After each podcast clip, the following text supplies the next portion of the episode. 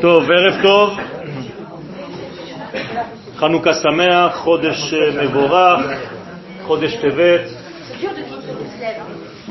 C'est dur de quitter Kislev, en fait on ne quitte pas Kislev, on fait descendre Kislev dans Tevet. C'est-à-dire que, étant donné que les Grecs ont voulu annuler aussi Rosh Chodesh, c'est-à-dire la force du renouvellement, les sages ont instauré qu'il y ait à l'intérieur de Hanouka et un Shabbat, et un Rosh Chodesh, et quoi encore? La Brit Mila. Où est la Brit Mila? Les huit jours. Huit, c'est Brit Mila. Donc en fait, les trois choses que les Grecs voulaient annuler dans le peuple d'Israël, le peuple d'Israël, en fait, c'est la correction dans Hanouka. Hanouka étant dans la racine du mot Chinour. Aujourd'hui, nous allons parler de la septième bougie qui correspond à la sphère de Yesod. Yesod, c'est le fondement. Dans la Kabbalah, ce fondement est relatif à un personnage biblique qui s'appelle Yosef. Yosef Hatzadik, c'est en réalité la sphère de Yesod, c'est celui qui va être responsable de traduire les valeurs du très haut dans le monde du très bas. Pour réussir dans sa mission, Yosef a besoin d'être et en haut et en bas.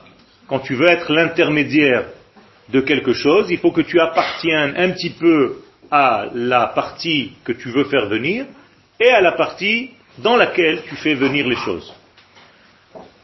Alors on va commencer d'abord par la notion de rêve. Le Talmud, dans le traité de Brachot à la page 57, nous dit que le rêve, c'est un soixantième de la prophétie. Autrement dit, vous multipliez le rêve par 60 et vous êtes prophète. Donc un rêve, c'est très important, c'est de l'ordre d'un message qui vient d'en haut et qui descend chez l'homme.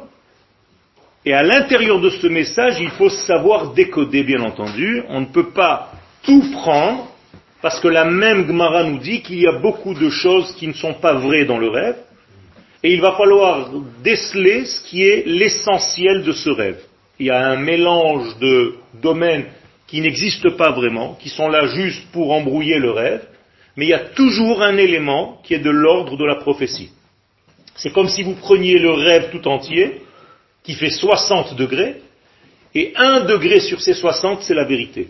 Donc quand vous racontez votre rêve à quelqu'un, il faut le raconter à quelqu'un qui est déjà spécialiste de la langue hébraïque. Comme ça nous disent dans la Gemara. Quelqu'un qui ne connaît pas l'hébreu ne peut pas décoder parce que tout est par rapport à celui qui raconte les termes utilisés par celui qui raconte le rêve et les termes utilisés par celui qui va donner l'interprétation du rêve. À tel point que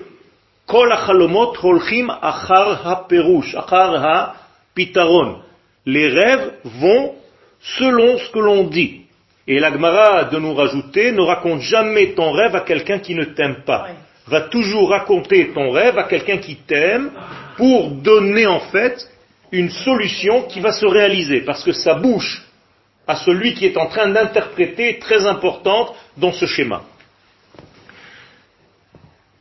Qu'est-ce que c'est que le rêve? Alors le rêve c'est d'abord la capacité à s'élever au-dessus des lois naturel qui étouffe en fait, qui donne une structure fermée, qu'on ne peut pas dépasser. Nous sommes dans un monde avec des contraintes, et en réalité, il y a un degré qui s'appelle le chalom, le rêve, qui va défier toutes les lois naturelles de notre monde, de notre existence. Il va les défier dans trois niveaux, toujours les mêmes. Vous commencez à prendre un petit peu l'habitude au niveau du temps, au niveau de l'espace et au niveau de l'homme. C'est-à-dire que dans le rêve, le temps n'existe plus. Tu peux être ici il y a 50 ans en avant, 50 ans en arrière, voir des gens qui n'existent plus. Donc le temps n'existe pas. Même le temps passé dans le rêve n'a aucun rapport avec la réalité passée réellement. C'est-à-dire que mon rêve peut durer deux secondes, il va y avoir une sinusoïde si on me branche des électrodes, et dans la réalité de mon rêve, il s'est passé 40 ans. C'est-à-dire je peux me lever fatigué. Parce que j'ai passé, j'ai couru, j'ai fait des trucs, c'est incroyable. C'est tout ça, ça s'est habillé dans même pas une seconde et demie. Ça veut dire que la notion de temps n'existe plus dans le rêve. La notion d'espace, pareil. Vous pouvez être ici, cinq secondes après dans le rêve, vous êtes dans un autre pays, vous, vous êtes dans une autre maison, dans un truc incroyable, tout, tout se mélange. La même chose au niveau de l'être. C'est-à-dire, vous pouvez être euh, vous-même, et puis vous pouvez vous transformer en quelqu'un d'autre. Vous voyez quelqu'un, d'un coup au début, c'était celle que je connais, cinq secondes après, elle s'est transformée en ma mère, en ma grand-mère, ou je sais pas quoi. Ça veut dire que toutes les identités se mélangent aussi. Donc, toutes les lois de la nature sont défiées au niveau du rêve. Et donc, on sort de la contraction de ce monde, et ce monde est dans un cercle, puisque le monde de la nature, tout ce qui a été créé est circulaire par définition. Dieu a créé un grand cercle, un ballon. C'est-à-dire que tout est circulaire dans la nature. En français, on ne l'entend pas, en hébreu, teva, la nature, racine du mot tabaat, une bague. C'est-à-dire nous sommes tous dans une bague, plus ou moins grande. Et toute notre vie, c'est en réalité un monde, une forme circulaire qui, si on ne fait pas intervenir la notion de rêve, eh bien, on est en train de tourner en rond dans notre vie et ça peut, shalom, durer des dizaines et des dizaines d'années, venir et ne rien trouver de sensé, aucune direction, aucun sens à notre vie, si on n'a pas trouvé la tangente, si on n'a pas trouvé la droite à l'intérieur de ce monde circulaire dans lequel nous sommes. C'est pour ça que le mariage, c'est offrir un monde circulaire, la bague, mais immédiatement en face de la bague, il y a un doigt. Et ce doigt nous montre le monde rectiligne, celui qu'on doit chercher dans le cercle. Quand vous mélangez le cercle avec un monde rectiligne, le cercle commence à avoir une direction. Et il commence à ressembler à une vis. C'est-à-dire que le cercle va avoir un sens. Le temps est circulaire. En hébreu, chag, la notion de fête vient du mot lachug. Chug, c'est mechoga, un compas. Donc encore une fois, notion de cercle. Chagiga, c'est circulaire. En hébreu, vous prenez le dictionnaire, je n'invente rien. Donc le temps est circulaire. Si vous ne donnez pas un sens à votre temps, votre temps reste le circulaire et donc il s'étouffe dans son propre cercle, il se mange la queue. Donc il s'auto-détruit. Israël a reçu une clé. Dans le monde circulaire du temps, nous pouvons sanctifier le temps. Mekadesh Israël vehazmanim. Donc Israël a reçu la capacité de donner un sens rectiligne au temps circulaire. Et c'est dans ce sens-là que le peuple d'Israël apporte au monde un sens. Les nations qui tournent en rond dans un monde circulaire, qui n'ont pas de direction, ne peuvent pas sortir en réalité de leur état de prison. Donc le monde est emprisonné dans un grand cercle, dans une grande roue. Seuls ceux qui connaissent la ligne droite peuvent sortir. Si je devais vous dessiner tout ça, c'est l'infini, béni soit-il, qui a créé en fait un vide sous forme de balle et qui a pénétré ce ballon avec une ligne droite. Ceux qui se trouvent dans le ballon tourne en rond à l'intérieur de ce ballon. Et il y a plusieurs couches, comme un oignon, des centaines et des centaines de couches. Ce que la Kabbalah nous dit, c'est qu'aucune couche ne touche l'autre.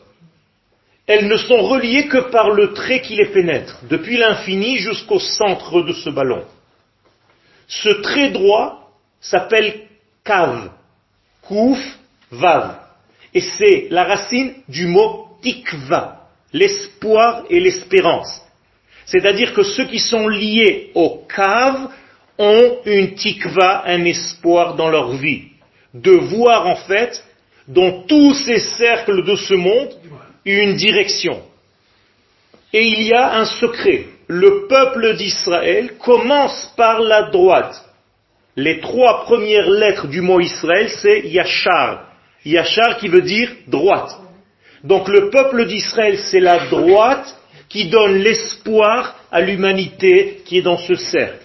Et nous avons un rôle à jouer d'apporter ce cave, cette droiture, dans ce monde circulaire dans lequel tout est et toute votre vie, vous aussi. Ce monde rectiligne, c'est le rêve. Le rêve, c'est la capacité de sortir de ce monde circulaire avec toutes ses contraintes et d'atteindre un monde rectiligne qui se hisse au-delà et qui va jusqu'à l'infini, béni soit-il. Cette droite, on peut s'en approcher et au niveau territorial, et au niveau de l'esprit de l'être, et au niveau du temporel. C'est-à-dire que le temps le plus proche de cette droite, c'est le Shabbat.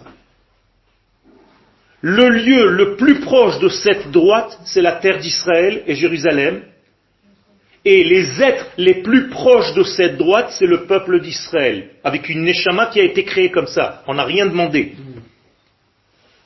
Plus les nations du monde se rapprochent de Jérusalem, du peuple d'Israël et du Shabbat, plus elles sont reliées à cette droite, elles commencent à voir clair plus les nations du monde dénigrent Israël, dénigrent le Shabbat, dénigrent Jérusalem, nous détachent de Jérusalem, moins elles sont proches de cette ligne droite, donc plus elles sont dans une dépression.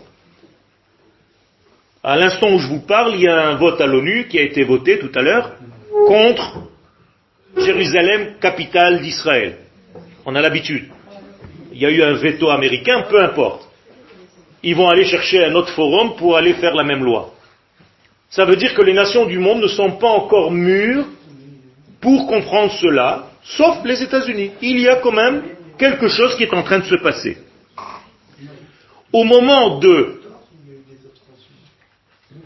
au moment de ce qui s'est passé en Grèce, on nous dit que les Grecs, dans le traité de Shabbat, à la page 21, ont pénétré le Beth Amikdash. Alors, au-delà du film que vous vous imaginez des soldats grecs qui rentrent au Beth Amikdash, ça veut dire qu'il y a des forces étrangères, impures, qui entrent dans le domaine d'Israël. Et qu'est-ce qu'elles ont fait là-bas? Ces forces-là, elles ont rendu impures, elles ont souillé l'huile. L'huile, en hébreu, c'est shemen. Vous voyez que shemen, c'est les mêmes lettres que shmoné, c'est-à-dire le chiffre 8 elles ont voulu en réalité étouffer le dévoilement du chiffre 8 dans le monde dans lequel nous sommes, le chiffre 7. Je vous le traduis avec des mots simples. Les Grecs ne peuvent pas toucher le 8. Ça ne les atteint même pas. C'est un niveau qu'ils ne peuvent pas comprendre. Donc qu'est-ce qu'ils vont faire? Ils vont tout simplement faire un barrage pour ne pas que le 8 descende dans le 7. C'est tout. Et c'est pour ça que les Chachamim nous disent, il y a une fiole qui n'a pas été souillée. Qu'est-ce que c'est que cette fiole qui n'a pas été souillée? C'est l'étincelle essentielle que personne ne pourra jamais toucher. Et je vais plus loin, même si vous fautez, vous, personnellement, et vous faites toutes les fautes possibles et imaginables, il y a toujours une fiole qui ne sera jamais endommagée, qui restera en vous.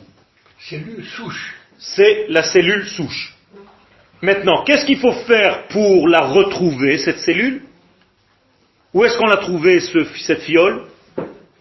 Dans le sein des saints. Je vous traduis maintenant l'épisode. Ça veut dire que vous-même maintenant, pour retrouver votre fiole, votre cellule souche, comme vous voulez l'appeler, il faut rentrer dans votre sein des saints. Si vous ne retrouvez pas votre sein des saints, l'intériorité de votre être, vous ne pouvez vous aussi jamais trouver cette fiole. Une fois que tu l'as trouvée, cette fiole, parce que tu fais un travail sur toi, qu'est-ce que tu fais avec? Eh bien, tu rallumes ta vie, tout entière. Et c'est ce qui s'est passé là-bas. On a rallumé la menorah. La Gemara nous dit que la menorah dans le Beth Amikdash, c'est la preuve, c'est la signature que la sainteté de l'infini réside dans le peuple d'Israël. Donc je dois rallumer moi aussi ma menorah. Tout à l'heure, j'ai allumé la septième bougie de Hanouka. Alors j'ai fait un acte symbolique qui, pour vous, j'ai allumé une bougie qui était en dehors de moi. Mais c'est faux. J'ai allumé en fait ma septième bougie. Ma septième lumière. Si je n'allume pas la même lumière à l'intérieur de moi, ça ne sert à rien d'allumer cette bougie dehors. Donc, en allumant cette bougie dehors, j'ai pensé à la correspondance de cette lumière dans mon propre être, et je l'ai rallumée. Comment s'appelle cette correspondance? Elle s'appelle Yosef.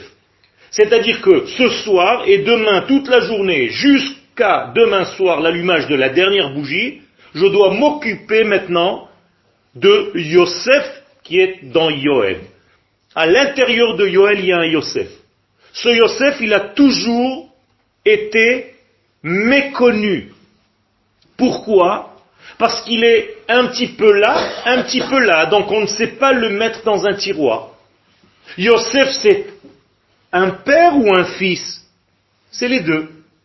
Il est le fils de Jacob, mais il est le père de deux tribus, on n'a jamais vu ça.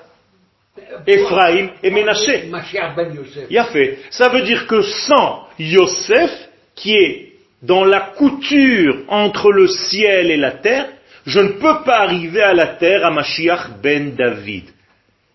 La dernière bougie, celle qu'on va allumer demain, c'est Mashiach ben David. Mais sans avoir allumé la bougie de ce soir, je ne peux pas arriver à Mashiach ben David. Donc il faut et Yosef pour arriver à David. David, c'est la racine de Yehuda. Le fameux Yehuda qui, la semaine dernière dans la Torah, a vendu Yosef. Qu'est-ce que ça veut dire vendre Yosef maintenant Vous comprenez? C'est vendre votre âme au diable. C'est-à-dire vendre ton Yosef, le mettre dans un trou, l'oublier, l'ignorer. C'est ça qui s'est passé. Eh bien, au moment où ça s'est passé dans l'histoire, quand les frères ont décidé de vendre Yosef, que s'est-il passé chez les frères? Tout le monde s'est décousu. Il n'y a plus personne qui vit. Tout est au degré du manque de vie ou de la mort. D'ailleurs, la prochaine fois qu'on parlera de vie, dans la paracha de Vayechi, il viva, c'est seulement parce que Yosef revient. Intéressant, c'est-à-dire en tuant le précurseur. Tout à fait. Exactement. Ils se sont suicidés. Voilà, suicidés, c'est ce que je voulais dire. Donc Yosef, c'est l'élément de vie à ne jamais vous débarrasser de lui parce que vous ne pouvez pas vous débarrasser de lui. Vous allez jeter Yosef dans la poubelle, il va devenir roi de la poubelle. Vous allez jeter dans la prison d'Égypte, dans les égouts d'Égypte, il est le roi de l'égout. C'est-à-dire que là où il va, sa notion de royauté flotte. Jusqu'au moment où, tu veuilles ou tu ne veuilles pas, 22 ans plus tard, il va redevenir le roi de l'Égypte. L'Égypte, c'est la prison.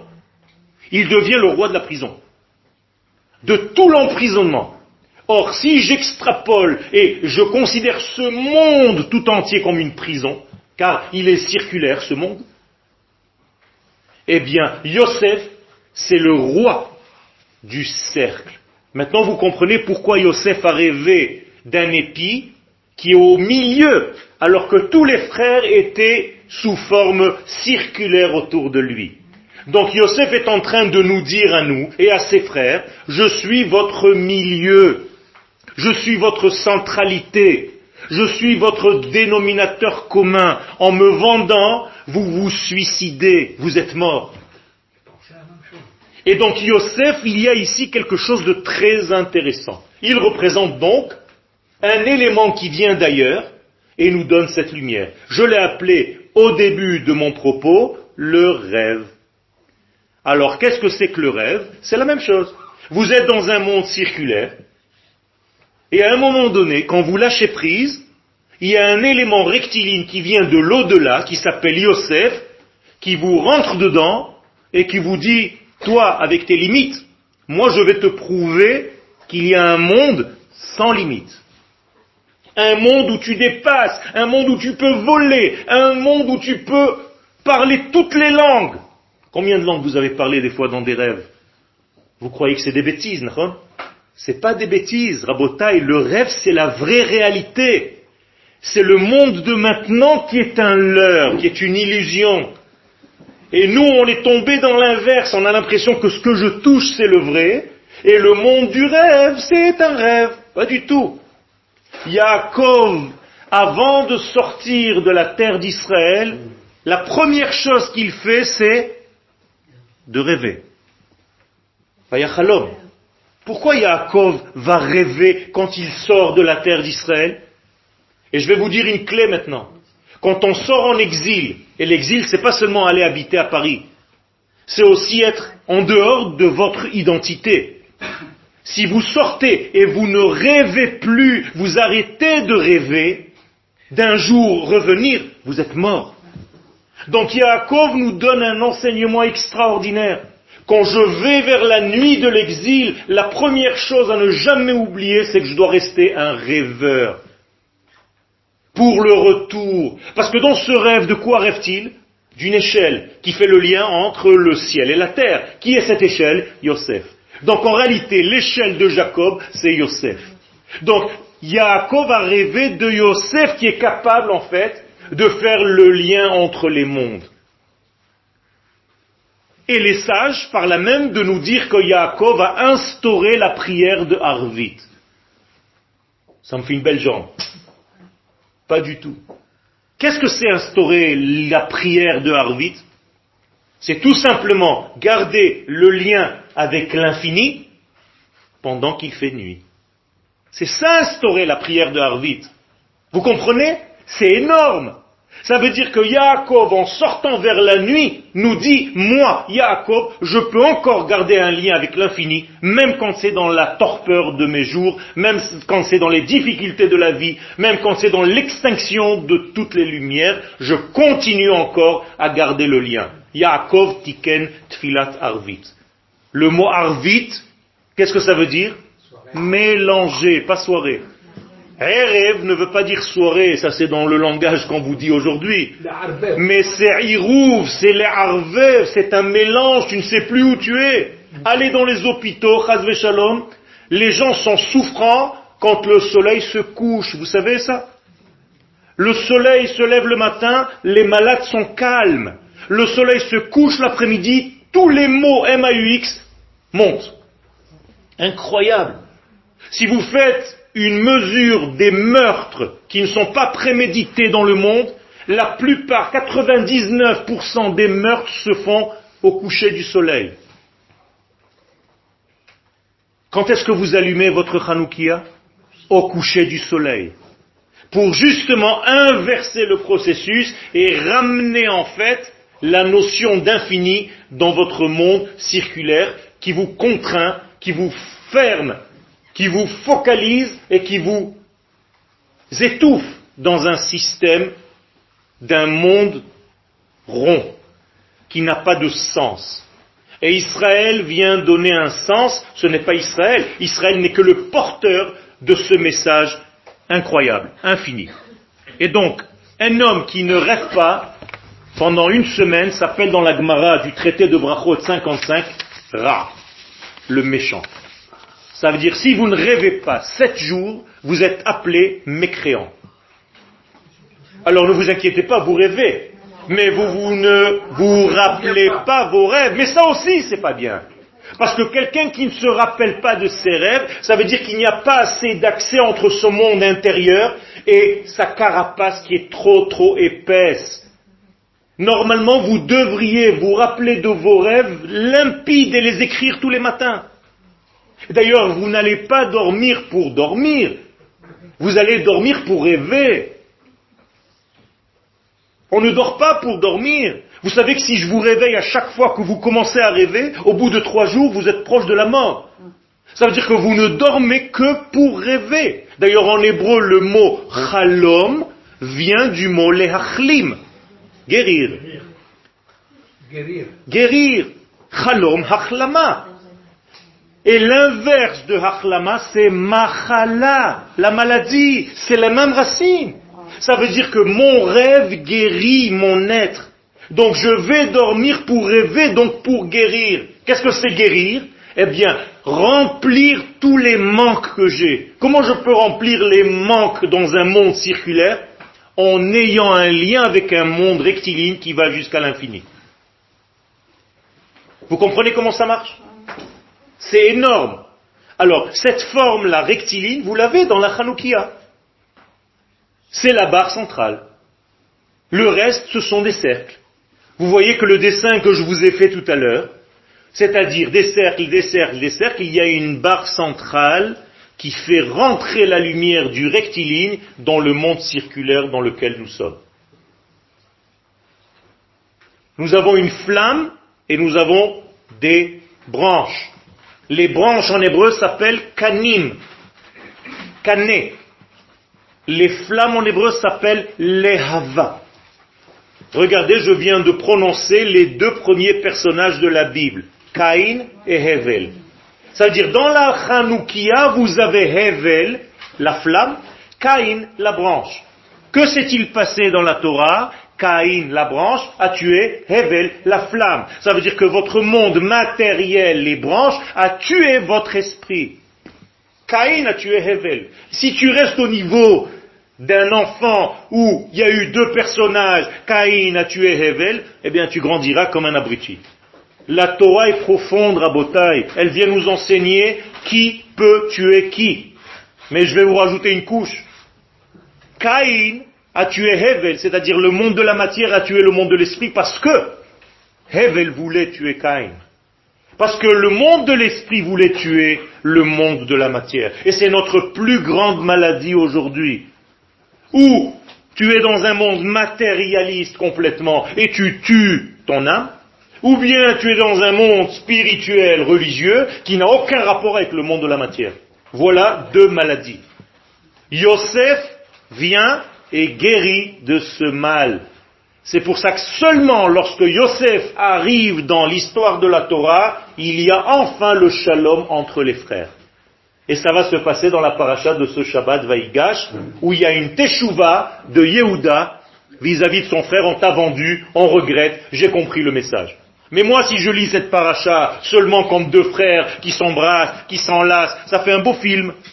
Mais si je n'ai pas compris le message pour moi, que de ce Shabbat-là, je dois faire la paix en moi-même entre l'esprit et la matière, j'ai rien compris. Vous comprenez le sens de la Torah? Ça veut dire qu'en réalité, il faut réparer les manques, les vides. Ce monde est un grand vide. D'ailleurs, lorsque l'infini béni soit-il a créé le monde dans lequel nous sommes, il appelle ça halal. Le halal du tzimtzum. Que veut dire le mot halal en hébreu? Non. Non. Non. En hébreu, ça veut dire mort. Qui imatse halal ba'adama? Chaz shalom, quand il y a un soldat, il y a marqué halalim, c'est des soldats qui sont morts. Halal, c'est mort. Ça vient du mot vide. Khaloul. Khalil. Une flûte. Qu'est-ce que c'est qu'une flûte? C'est une mort. Donc celui qui souffle à l'intérieur de cette flûte va insuffler la vie à l'intérieur de cette mort. C'est la même chose. Khalila, c'est en réalité tuer la chose. Les Khalel Shabbat. Qu'est-ce que c'est Chilul Shabbat? C'est tout simplement vider le Shabbat de son sens en le profanant. Alors quand tu dis profaner, tu comprends pas. Mais en hébreu, halal, c'est tuer. D'ailleurs, avant halal, il y a cholé. Et avant cholé, il y a chol. Ça veut dire que le profane, le chol, pas le kodesh, le chol, s'il n'est pas relié au kodesh, il devient cholé, tu deviens malade. Et si tu ne guéris pas, tu deviens halal, tu meurs. Donc en réalité, toute la racine de la maladie, elle est liée là-dedans. Donc qui va guérir tout ça? Ta capacité à te relier à un monde qui est au-delà. Concentrez-vous, c'est dommage parce que il y a des choses tellement importantes dans toutes ces choses-là. Toutes ces forces-là passent dans le rêve. Vous faites des gestes anodins que vous ne comprenez pas en réalité qui sont liés à tout ça. Par exemple, vous prenez votre pain qui s'appelle lechem, c'est les mêmes racines que le mot chalom. C'est-à-dire le lechem et le cholem, c'est les mêmes lettres. C'est trois lettres, chet, lamed, même. Seulement au lieu de cholem, c'est lechem. C'est la même chose. La même valeur numérique. Donc quelle est la fonction du lechem, du pain? De guérir. Comment est-ce qu'il guérit? Le pain Pourquoi vous faites la bracha seulement sur le pain, même si vous mangez plein de salades? Parce qu'en réalité, le mot lechem veut dire aussi en hébreu, c'est la même racine, je ne bouge pas, hein, lehalchim, qui veut dire souder. Lehalchim, ça veut dire que le pain soude la neshama au corps. C'est énorme. Mais le pain qui soude la neshama et le corps, c'est une guerre. Comment on dit guerrier? Lochem, c'est les mêmes racines. Donc le lochem qui est racine milchama, c'est la même chose. Tu dois l'adoucir ce guerrier. Comment est-ce que tu as adouci comme dans la nourriture Par le sel. Melach, c'est les mêmes lettres. Lechem et melach et chalom et lochem et mechila quand tu veux demander pardon à Kadosh Baoru. Mechila, c'est la même racine. Donc vous voyez que le chalom qui a commencé comme un rêve est en réalité la racine même de toutes les guérisons de ce monde et de tous les adoucissements de ce monde. De toutes les difficultés, même de la guerre, la chose la plus dure qui soit. Où se trouve ce cholem? Vous avez étudié l'hébreu à l'ulpan. Vous avez le point qui s'appelle cholam. Vous vous rappelez? Vous avez une lettre vav et au-dessus de sa tête, dans l'espace, il y a un point. Vous vous rappelez? On appelle ce point dans l'espace Cholam. Ça veut dire que la lettre, c'est nous. Nous sommes la lettre Vav, et le Cholam, il est dans l'espace.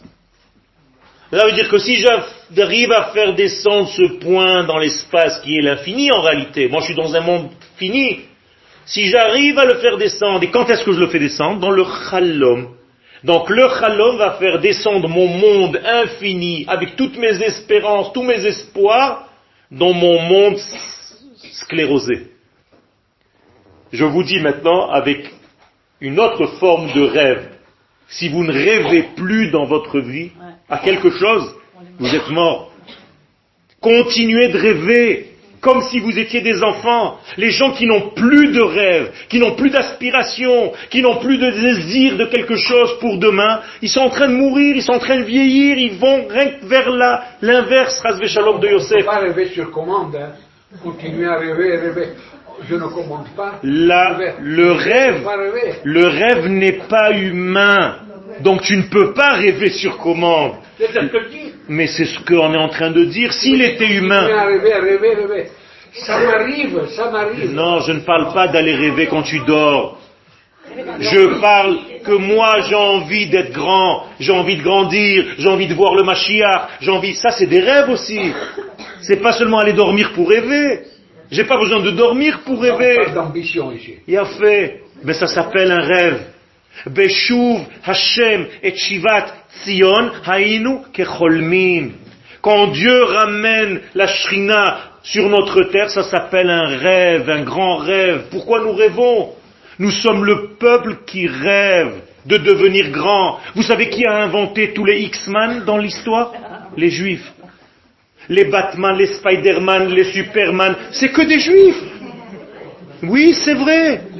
Vous savez pourquoi? Parce que nous sommes tellement sclérosés dans ce monde qu'on a envie de voler, qu'on a envie de grandir. Alors on amène plein de forces incroyables, inimaginables. Mais ce sont des réalités, Rabotaille. Ça veut dire que quand quelqu'un dit c'est impossible, vient un juif et va lui dire non, c'est pas impossible, il n'y a pas d'impossible chez nous. On est dans la structure du rêve. On peut faire venir quelque chose qui hier était impossible, aujourd'hui il est possible. C'est pour ça que notre hymne, c'est la tikva le mot central c'est cave. C'est-à-dire l'espérance, l'espoir. Nous sommes reliés. Et celui qui est relié ne peut pas arrêter de rêver. Et ça, c'est la force de Yaakov. Il va rêver en sortant. Et donc Yosef va représenter la centralité. Regardez cette force. Elle est Toldot Yaakov, Yosef. Yaakov ne peut vivre que par son propre Yosef. Yosef, c'est mon rêve. Si vous deviez écrire le nom de votre Hanoukia, comment vous l'appelleriez? Yosef. Pourquoi? Parce qu'elle est tout le temps en train de rajouter de la lumière. Et Yosef, c'est rajouté, Léosif. Ça veut dire que quand j'allume ma Hanoukia, au départ je vois une lumière, le lendemain je vois une plus une, le lendemain le une plus une plus une, ça veut dire que je vais sans arrêt en me bonifiant, sans arrêt en éclairant le monde. Holech Vatov, il y a de plus en plus de lumière dans le monde. Qui fait ça, Yosef? Naturellement, quand quelqu'un fait quelque chose, il se fatigue. Dans le don de la Torah, il y a marqué Kol Gadol Velo Une voix de chauffard qui va en s'amplifiant et qui ne descend pas. Ça, c'est Yosef. Yosef jamais ne perd sa force. Vous savez comment s'appelle le Satan de Esav? Yosef. C'est-à-dire que Esav, Esaü, il a peur d'un seul personnage biblique, Yosef. Prenez la valeur numérique de Yosef. Yud, Vav, Samer, Pe. 156. La même valeur numérique que Tzion. C'est incroyable parce que le mot Tzion est fabriqué d'un tzadik et de trois lettres Yavan, la Grèce. Ça veut dire que la Grèce, Yavan, elle est très très bonne la Grèce. Elle a apporté beaucoup de choses dans le monde, mais à condition que tu lui associes le tzaddik. Si tu mets un tzaddik dans la Grèce, tu as tout gagné. Faut pas jeter l'empire grec. Il faut utiliser cette sagesse, la philosophie et tout, mais à condition de mettre tzaddik à sa tête. Donc le tzion soigne le yavan, la Grèce. Et donc c'est Yosef qui va soigner tout cet empire. C'est Yosef qui va soigner toute cette maladie qui va nous tirer vers le bas. Et en réalité, et vous l'avez compris, l'antithèse de Hanouka, c'est la tristesse. La tristesse, l'angoisse. C'est une période qui va vers le noir. On est censé être en plein milieu de l'hiver. Ici c'est un peu spécial. Mais on va vers le noir, il n'y a pas de fête, il n'y a plus rien. Dans dix jours, il faut même jeûner. C'est le début de la destruction du temple, parce qu'on a traduit la Torah en grec. Ça veut dire que qui va nous donner cette lumière dans cette période noire? Seulement ce que tu auras gagné dans tes poches à Hanouka. Donc volez la lumière de votre Hanoukia, mettez-en dans les poches. Si la semaine prochaine je te croise dans la rue, je te fouille les poches, je veux savoir combien de lumière tu as volé de cette fête. Si tu as allumé et que la Hanoukia est restée chez toi à la maison et toi tu es sorti dans la rue, tu n'as rien compris. Gardez ces lumières, allumez-vous vous-même à l'intérieur de votre être. Vous avez huit points à toucher comme des codes. Il faut appuyer sur huit degrés depuis le début de Hanouka. Il nous reste qu'une seule journée. Deux jours. Si vous n'avez pas appuyé sur les bons boutons, c'est dommage. Comment est-ce qu'on appuie sur les boutons? Mais tout simplement, il faut savoir ce que j'allume. Si c'est encore une lumière et encore une lumière, ah, combien on était hier? Ah oui, c'est oh là là, la septième, ça passe vite. Hein. C'est dommage tout ça, t'as rien compris. La première lumière s'appelle Bina. C'est un monde de discernement. Il faut que tu saches que tu allumes en toi. Tu allumes le discernement dans ta vie. Tu commences à discerner. La deuxième lumière, c'est le chesed. Tu deviens bon. Tu partages. Tu aimes. La troisième lumière, c'est donner des limites dans sa vie. La gvura. Je donne, mais il faut que je sache quand et comment et à qui et pourquoi. Après, il faut que je continue pour que ce soit éternel, Netzach, Tiferet, l'équilibre, l'éternité, Hod. Il faut que ce que je fais, que ce que je fasse soit beau. Yesod, c'est ce soir que toutes les lumières de toutes les soirs d'avant commencent à circuler à l'intérieur de moi comme si j'étais un grand canal de cette lumière. Je suis moi-même devenu le Yesod, Yosef lui-même. et demain soir, Malchut, la royauté d'Israël, c'est-à-dire la royauté de Dieu qui descend. Mais tout ça, il faut l'allumer chez moi. C'est moi cette structure. Je suis l'arbre séphirotique moi-même. Je ne fais pas des actes extérieurs étrangers à moi-même. C'est n'importe quoi tout ça. Eh bien, toute cette force-là, c'est centrale, elle s'appelle la Tiferet. La Tiferet, en français, ça s'appelle la splendeur, mais ça ne veut rien dire la splendeur. Tiferet, ça a donné naissance au mot thérapie. C'est la même racine. C'est bien trouvé. Et c'est les lettres au milieu, c'est refait. Le médecin. Donc Tiferet, c'est la thérapia. C'est la thérapie. Comment est-ce que tu es malade en Mais ce réalité n'est pas vrai, naturellement. C'est une blague. Non, c'est pas une blague. Elle était thérapie, c'est la même Mais vadaï. Comment- Qu'est-ce que c'est thérapie? Comment est-ce qu'on se guérit d'une maladie? Qu'est-ce que c'est qu'une maladie? C'est un manque de... Non. C'est un manque d'équilibre. Tout simplement demander, il y a des médecins ici. Quand il n'y a pas d'équilibre entre toutes les forces du corps, il y a maladie. Donc en réalité, c'est un chaos, c'est un chaos. Alors que la Tiferet va donner le rééquilibrage de l'être. C'est pour ça que c'est la phase centrale. Donc qu'est-ce que c'est un refait? Un bon médecin remet son patient en équilibre. C'est tout. Entre toutes les forces qu'il a dans son être. Je suis d'accord. Mais l'étymologie. Heureusement. L'étymologie. Les L'étymologie. gens qui blaguent, mais je ne crois pas que Tiferet et thérapie, c'est la même chose. C'est la, même- la racine. C'est la racine. J'adore ce que c'est. Si non è vero, è ben trovato. C'est très, très Non, non, non, non, non, c'est, c'est, ça marche pas comme ça. Va voir, va voir dans le dictionnaire le motif eret, Ouais. et tu vas voir au milieu le mot rofé, et on va te dire que c'est la racine de la refoua. Ben vadaï. Tu crois que c'est des blagues? On joue pas avec les lettres. C'est, la racine des lettres, c'est la racine de la vie. Ben vadaï. Ça veut dire qu'en réalité, toute cette force-là, elle est à travers les rêves. Donc ces rêves-là, si je prends maintenant la racine du rêve, c'est trois lettres. Chet, lamed, mem, chalom. Chalom, c'est 78 aux valeurs numériques. 78, c'est trois fois le nom de Dieu. Le tétragramme 26 fois 3. Ça veut dire que quand j'ai un équilibre dans mon corps, c'est-à-dire j'ai Dieu à ma droite quand je donne, j'ai Dieu à ma gauche quand je donne les limites, et j'ai Dieu dans ma centralité, je ne peux plus tomber malade. La maladie, c'est quand tu es dans le déséquilibre, donc tu es sorti du chalom, tu es sorti du rêve. Et donc toute cette force-là, c'est en réalité la guérison du monde. Avant le don de la Torah, le monde était dans un état de tohu bohu. Donc la Torah, qu'est-ce qu'elle est venue faire? Rééquilibrer le monde. Et c'est pour ça que les sages nous disent que qu'est-ce que c'est que la Torah? Quand est-ce qu'on a rêvé de la Torah? C'est Yaakov, il a rêvé du mont Sinaï.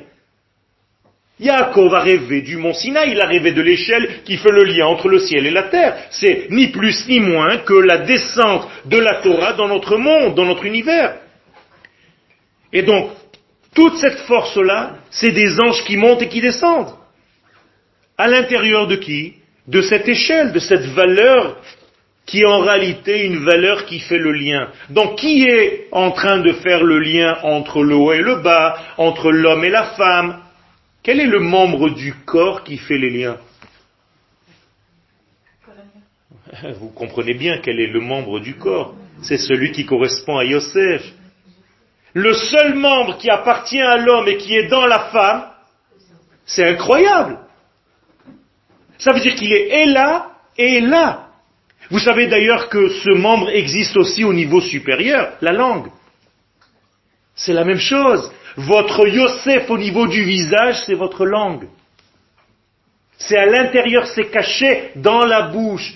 Comment est-ce qu'on dit la bouche en hébreu? Yehuda. Yehuda. Parce que Animodé, je remercie avec ma bouche Yehuda. Et à l'intérieur, il y a Yosef. Mais s'il n'y avait pas Yosef, tu peux parler? Non. Essaye de coincer ta langue. Il n'y a rien qui sort. C'est parce que Yosef fait des mouvements d'accouplement entre le palais et le bas, comme un accouplement, les mots sortent comme des bébés qui naissent. Vous comprenez ça? Et c'est la même chose au niveau d'en bas. Donc, Quand tu dis Mila en hébreu, ça veut dire aussi une parole, et ça veut dire aussi Brit Mila. Ça aussi, c'est des jeux de mots. Pas du tout. C'est la structure. Mais badaï, parce que c'est une langue divine.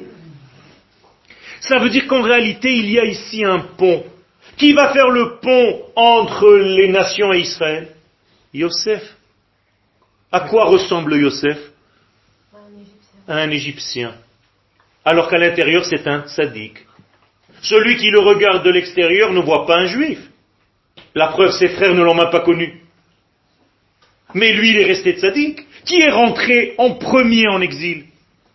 Yosef. C'est le seul qui était là-bas au début. Qui est sorti premier d'exil? Yosef, puisqu'on prend son armoire et on marche devant avec lui. Ça veut dire quoi? Ça veut dire que le yesod, le fondement, la partie qui donne la vie dans le corps humain, c'est elle qui rentre en premier et c'est celle qui sort en premier de n'importe quel lieu. Vous comprenez ça? Je ne veux pas rentrer trop dans les détails, mais vous avez compris, je ne veux pas vous faire des dessins. C'est-à-dire que Yosef, c'est le premier à rentrer, le premier à sortir. C'est par lui que passe la vie. Qui va nourrir toute l'Égypte? Yosef. Parce qu'il va donner la vie à tout le monde. C'est un personnage incroyable. C'est un personnage qui est là et là-bas, donc c'est un pont entre Israël et les nations du monde. Extraordinaire ce personnage de Yosef. Il a d'ailleurs seul une tunique qui est remplie de, de rayures. Qu'est-ce que c'est que ces rayures? Vous croyez qu'il est allé chez Hugo Boss se faire un costard Ça veut dire qu'à lui seul, il contient toutes les nuances de ce monde. Il a toutes les rayures. Toi, tu es une rayure. Toi, tu es une autre rayure. Yosef, il a toutes les rayures. Il contient en lui le tout. Extraordinaire. 156 sa valeur numérique. 1 plus 6 plus 5, 12. Ça veut dire qu'à lui seul, il est les douze tribus. D'ailleurs, le peuple d'Israël, comment on s'appelle tous maintenant? She'erit Yosef, ce qui reste de Yosef. Comme ça, ça nous appelle. Comme ça, on s'appelle. Le prophète nous appelle Yosef. Et donc, Yosef va rêver. Mais maintenant, il y a un chidouche dans notre paracha. Qui commence à rêver aussi? Le pharaon. Grande nouveauté. Je vous ai dit que jusqu'à présent, il n'y a que le peuple d'Israël ou le peuple des Hébreux qui rêvait. Maintenant, le rêve commence à arriver chez qui? Chez les nations du monde, chez l'Égypte. Ça veut dire que Yosef a réussi sa mission. Les nations du monde commencent à rêver, donc elles sont censées sortir de leur propre prison maintenant. Et c'est ça le rôle de Yosef dans l'humanité. Et c'est pour ça que Paro ne trouve personne pour expliquer son rêve. Pourquoi il trouve personne, vous savez? Parce qu'il est coincé dans le chiffre 7. Comment il trouve personne? À qui expliquer son rêve? Non. Pour lui donner l'explication de son rêve. Pourquoi il n'est pas satisfait? Il y avait des sorciers à côté de lui. Pourquoi ils ne savent pas donner l'explication du rêve? Pourquoi seulement Yosef va lui dire l'explication? Il va dire, ah, voilà, enfin. Quoi enfin? Qu'est-ce qui se passe? Alors je vais vous l'expliquer, c'est simple. Paro ne peut pas rêver du 8. Rappelez-vous, le 8 appartient à Israël. Donc il ne rêve que de 7 vaches. Il ne peut pas rêver de 8 vaches. C'est pas un hasard, bon, il a rêvé de 7 vaches. Non, il ne peut pas faire autrement. Son chiffre, c'est le 7. Il est dans le monde de la nature. Donc il est aseptisé. Il ne peut pas sortir de ça. Là, je joue sur les mots. Aseptisé. Il n'y a que lui qui faire ça. Mais Yosef, quand il vient, qui rentre en réalité maintenant dans le jeu Le 8. Et Paro, il voit le 8 dans son 7 et il se dit, ça c'est le représentant de Dieu. C'est pas possible autrement. Le 7 ne peut pas condamner le Nil qui est le Dieu d'Égypte. Parce que si les sorciers avaient dit à Paro, tu sais, le Nil va arrêter de nous nourrir pendant les sept années de famine, ça voudrait dire que quoi? Que leur Dieu est mort, Impuissant. impuissant. Yosef leur dit, il n'a pas peur, votre Dieu n'est pas un Dieu. Moi je viens comme véhicule, comme messager de l'infini. Et je peux te dire que ton faux Dieu, ton île, dans sept ans, il va se taire. Vous allez mourir de faim si vous ne m'écoutez pas. Donc Israël va donner à Paro la possibilité de faire teshuva. Il va reconnaître en Yosef, donc en le peuple d'Israël, le représentant du 8 dans le monde du 7. C'est incroyable. C'est le seul peuple qui peut sortir des contraintes de la nature. L'Égypte, tout entière, c'est un chiffre 7. Qui est sorti d'Égypte? Le peuple d'Israël. On ne peut pas sortir d'Égypte. Personne ne sort d'Égypte, sauf Israël.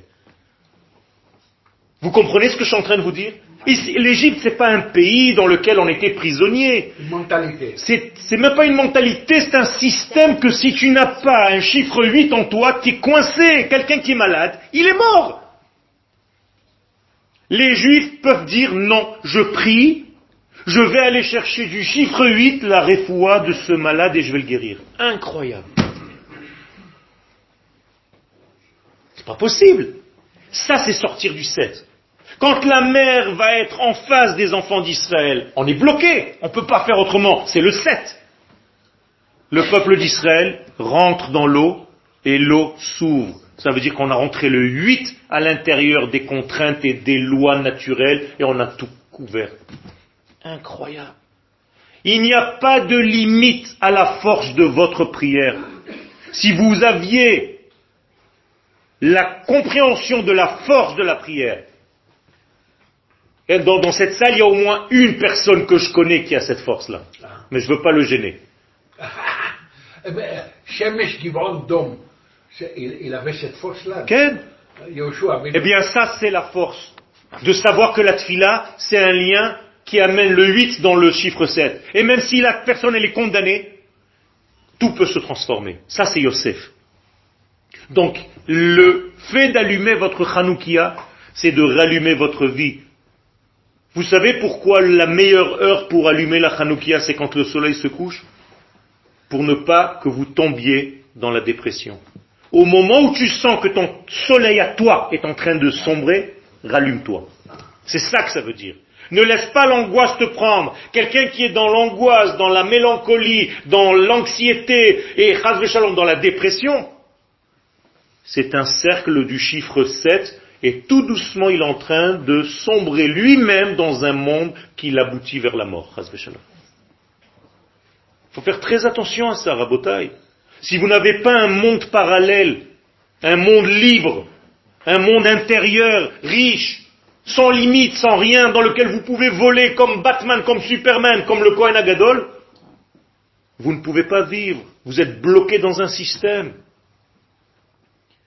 Yosef, c'est le mi. Je termine avec ça. Yosef, c'est votre identité. Le mythe, tu as dit Mi.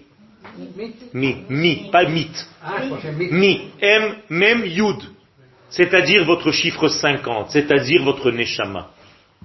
Yehuda, c'est votre Ma. Vous voyez la différence entre Mi et Ma? Mi, c'est Yoel. Ma, c'est artiste peintre. Aujourd'hui, quand tu veux te présenter, tu dis bonjour, c'est le docteur Zerbib. Non.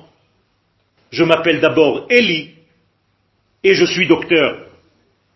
Aujourd'hui, on met le ma, le qui tu es, le qu'est-ce que tu es avant le qui tu es. C'est ça notre problème aujourd'hui. On se définit avec ce qu'on fait, ce qu'on a, au lieu de se définir en tant que ce que nous sommes réellement. Et quand tu aimes quelqu'un, tu aimes quelqu'un pour ce qu'il a et non pas pour ce qu'il est. Et quand j'entends des femmes chercher un homme à se marier, elles disent Ani mechapeset ma shehu. Ah bah, tu vas trouver un stylo. Si tu cherches ma shehu. Moi je pensais que tu cherchais mi shehu. C'est autre chose. Et c'est ça notre problème aujourd'hui. La première question d'une maman à sa fille ou à son fils, qu'est-ce qu'elle fait? Qu'est-ce qu'elle fait Mais qu'est-ce qu'elle fait C'est après. Qui est-elle d'abord Et c'est ça Yosef. On vend notre Yosef pour notre quoi Qu'est-ce que tu fais Et donc tu es aujourd'hui jugé par rapport à combien tu pèses et qu'est-ce que tu fais, quelle voiture tu as et quels vêtements tu as. Et on s'en fiche complètement de ton identité profonde. Tu as vendu ton Yosef. Seulement quand tu le récupéreras, tu pourras l'associer à ton quoi, à ton Yehuda, et les deux vont être deux rois. Et Mashiach ben Yosef et Mashiach ben David, et c'est ça la Géoula Shlema. Ça veut dire que c'est avec ça qu'on fait le véritable travail. Je vais terminer en fait par euh, L'essence. S'il te plaît, de nouveau? Il faut faire la synthèse entre Oui. quoi et quoi? entre le qui et le quoi. Le qui et le quoi. Exactement. Entre le mi et le ma. Rappelle-toi, mami. C'est le ma extérieur qui cherche le mi intérieur, qui est en prison, puisque mi Tzraïm. Mi est en Égypte. Mi Tzraïm veut dire le mi est en prison. Donc tu dois sortir de, en libérant ce mi. Mi est en valeur numérique 50. Combien de fois dans la Torah on parle de la sortie d'Égypte? 50 fois. Parce qu'il faut sortir 50 fois d'Égypte pour arriver à te libérer du chiffre 7. C'est ça que ça veut dire. Combien de jours on compte entre la sortie d'Égypte et la lumière divine de la fête de Shavuot? 49 jours pour arriver au 50e. Sinon tu ne peux pas recevoir la Torah. Ça veut dire que chaque jour de Sfirat à Omer, tu t'éloignes un degré de ton Égypte. Donc il faut s'éloigner 50 degrés, 49 degrés de ton Égypte pour atteindre le chiffre 50 qui est ton Yosef. Yosef c'est Osef, celui qui rassemble tout, et Yosef celui qui rajoute. Donc c'est celui qui est tout le temps, tout le temps dans l'avenir, et il est au nom du futur. Vous avez compris que Yosef c'est la Neshama, qui descend, qui a la capacité aussi d'avoir un costume à rayures. Elle est aussi dans le corps. Et donc Yosef c'est le Pitaron. Pitaron, Solution c'est solution. Donc qui va donner la pitaron à Pharaon? Yosef. Qu'est-ce que c'est le mot pitaron Vous le dites. Quand vous bénissez quelqu'un, vous lui dites Ben, Porat, Yosef. Yosef. Tu as dit Porat. Qu'est-ce que c'est Porat? Pitaron. Solution. Mais qu'est-ce que c'est Porat Encore une fois, si j'inverse les lettres? Tofer. Qu'est-ce que c'est Tofer en hébreu Couturier. coudre. Ça veut dire que Yosef, c'est le couturier qui s'est relié deux morceaux de tissu entre eux qui n'ont rien à voir. Euh, Exactement. Donc il est poter avec Harry. Et bien avant lui. C'est ça, Yosef, il est poter. Yosef Poter, il s'appelle. C'est un couturier. Et vous savez ce que c'est la couture Et je terminerai avec ça. L'année dernière, j'ai une fille des beaux-arts israéliens de Shenkar qui me téléphone en me demandant de faire un travail final sur toutes ses études au niveau de la création de la mode. Alors elle me dit, j'ai vu tes conférences sur Internet, maintenant la fille pas pratiquante, rien du tout, hein. je peux même vous dire son nom, mais je ne veux pas la gêner. Elle me téléphone, je lui dis, viens me voir.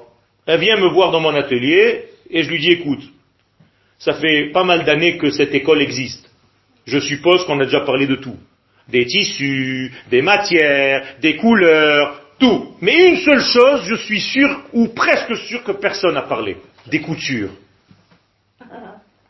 Des fils qui vont relier les deux morceaux de tissu. Et elle a fait tout son travail sur les coutures au début, elle ne comprenait pas ce que je voulais dire. Et je lui ai dit qu'en réalité, les coutures, c'était en réalité la capacité d'être et dans ce morceau de tissu et dans l'autre, sans perdre son identité. Rassemblement. Moraï Verabota, il est arrivé première. Première. Je peux vous dire son nom. Après le cours, vous pouvez regarder sur Internet, elle est arrivée première avec ça. Parce qu'elle a travaillé ça et elle a expliqué qu'en réalité c'était le rôle du peuple d'Israël. Et c'est pour ça qu'on est tous des tailleurs.